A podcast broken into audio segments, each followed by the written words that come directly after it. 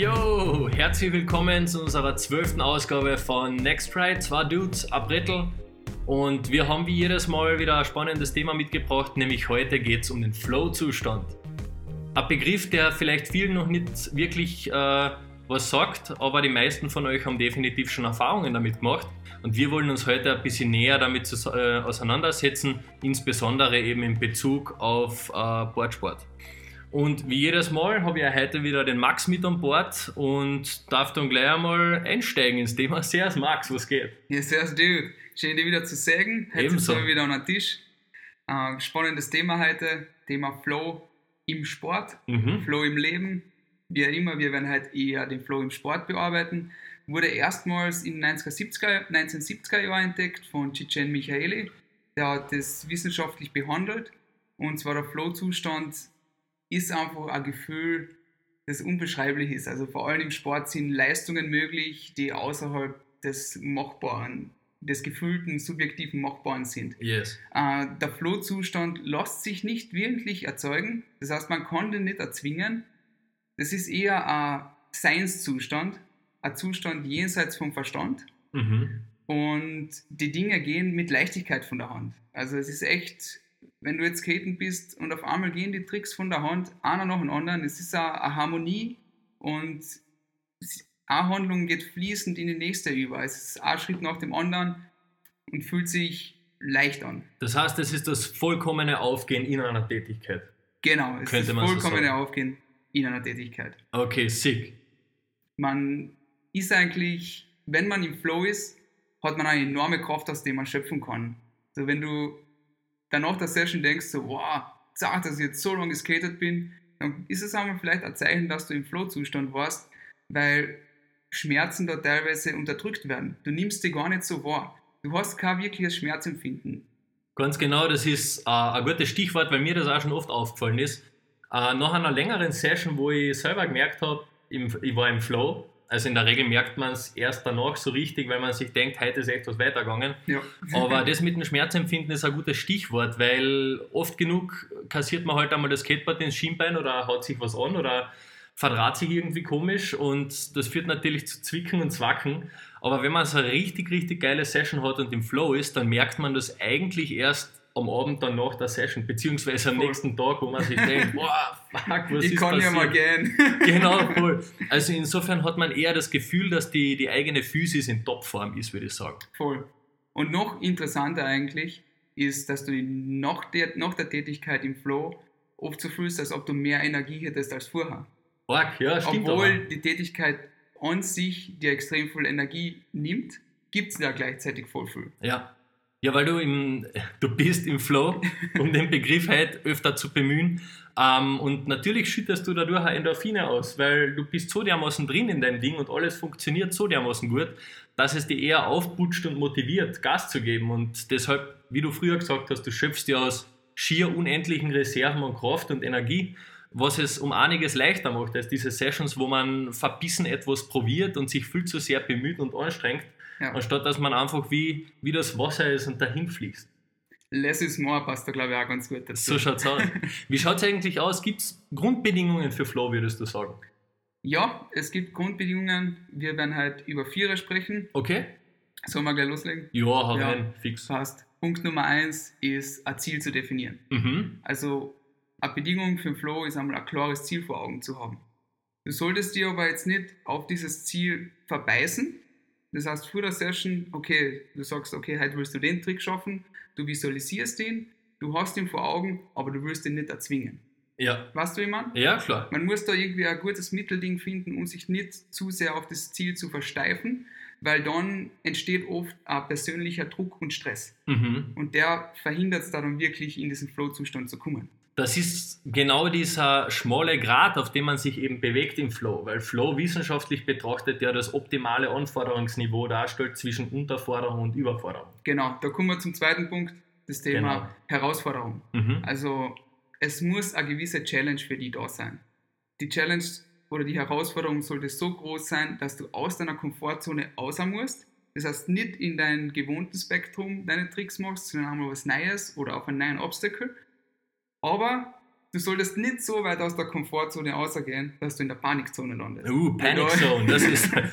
kann aber Weil da ist dann wieder nur Stress und Nachdenken Ja. und du redest mit dir selbst, na so geht das nicht, das muss ich machen, das muss ich machen. Das sind alles Gedanken, die nicht im Flow sind. Genau. Das heißt, du hast ein Ziel klar definiert, du hast eine Mission, auf die du gehst, Ja, und diese Mission ist angemessen, ist, ist, Ist an, dein. Skill angemessen. Genau. Also sie ist herausfordernd, genau, ge- genau richtig. Und ähm, dann kommt der dritte wesentliche Punkt, der sehr wichtig ist, nämlich der Flow kann überhaupt nur aus intrinsischer Motivation herauskommen. Das heißt, du musst Spaß haben an deiner Session ähm, oder zumindest, zumindest Genau. die Motivation irgendwo herschöpfen, dass du in den Zustand überhaupt reinkommst. also es gibt die intrinsische und die extrinsische Motivation. Mhm. Die extrinsi extrinsische Motivation ähm, sei, ist zum Beispiel Geld. Viele Ja. Leute gehen arbeiten, um Geld zu verdienen. Weißt? Und bei der Intrinsik geht es aber wirklich darum, dass du die Tätigkeit nur wegen der Tätigkeit an sich ausübst. Ja, Nicht um irgendwas von außen zu erhalten. ja. Und das ist ganz wichtig für den Flow. Man kann den Flow allerdings mit extrinsischen Faktoren ähm, fördern. Also jetzt zum Beispiel Skate-Videos oder so, wenn man die vor der Session schaut, dann wäre das ein extrinsischer Einfluss, Genau. der dazu führen kann, dass du intrinsisch diese Motivation entwickelst. Aber zu diesen ähm, zu diese Faktoren, die man da anwenden kann, kommen wir, glaube ich, später noch. ja, Machen wir mal bei den Grundbedingungen weiter. Da sind wir jetzt bei der vierten. die vierte. Und zwar Konzentration. Ja, Punkt Nummer vier, Konzentration. Ganz wichtig.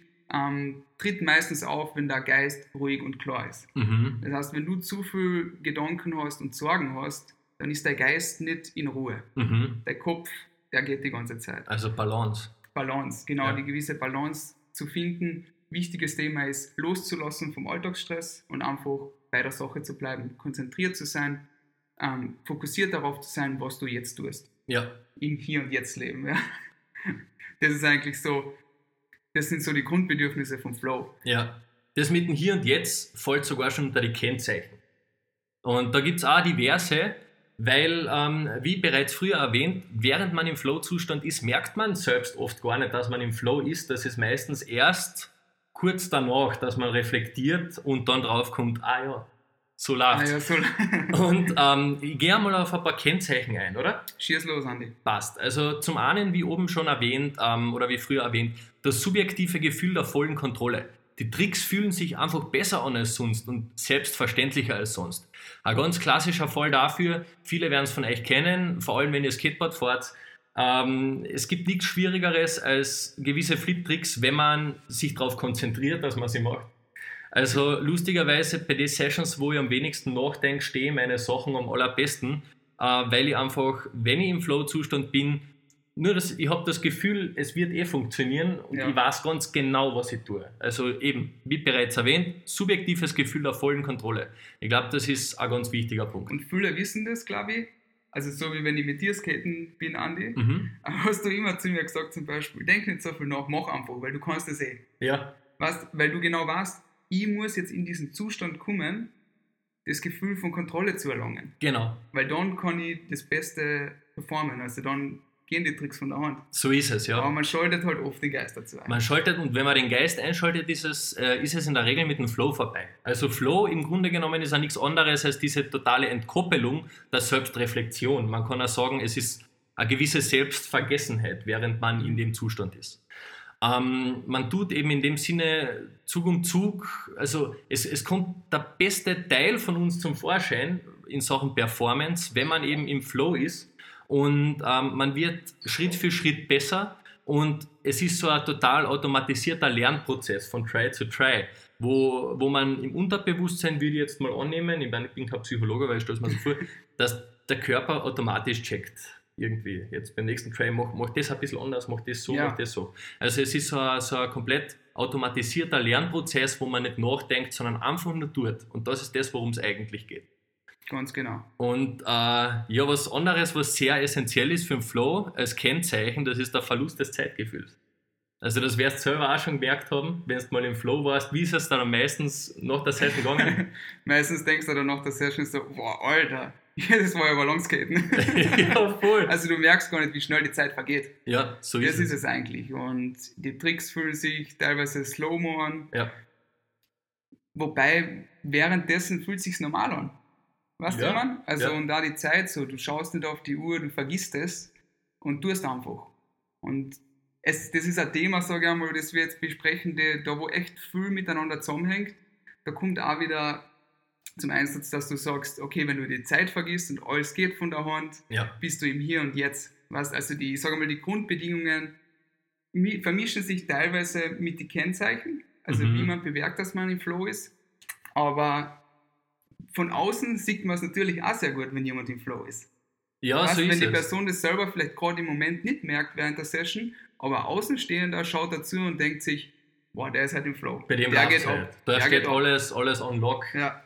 Boah, der hat eine geile Session, warum läuft bei mir halt nicht sogar? Und da kommst du selber nicht mehr im Flow. Ja, also, und schon, schon wieder das da vorbei. ist Schon die Selbstreflexion, ja.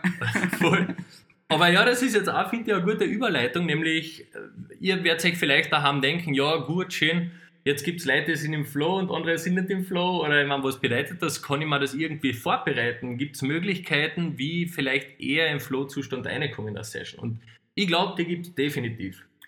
Definitiv. Also man kann es zumindest probieren, sich eher an den Flow-Zustand ähm, zu gewöhnen oder eher in den Flow-Zustand zu kommen. Mhm. Mentale Vorbereitung würde ich einmal sagen, kann man machen durch klare Zieldefinition. Ja. Das heißt, okay, ich schaue mal, was, was will ich eigentlich jetzt von der Session haben.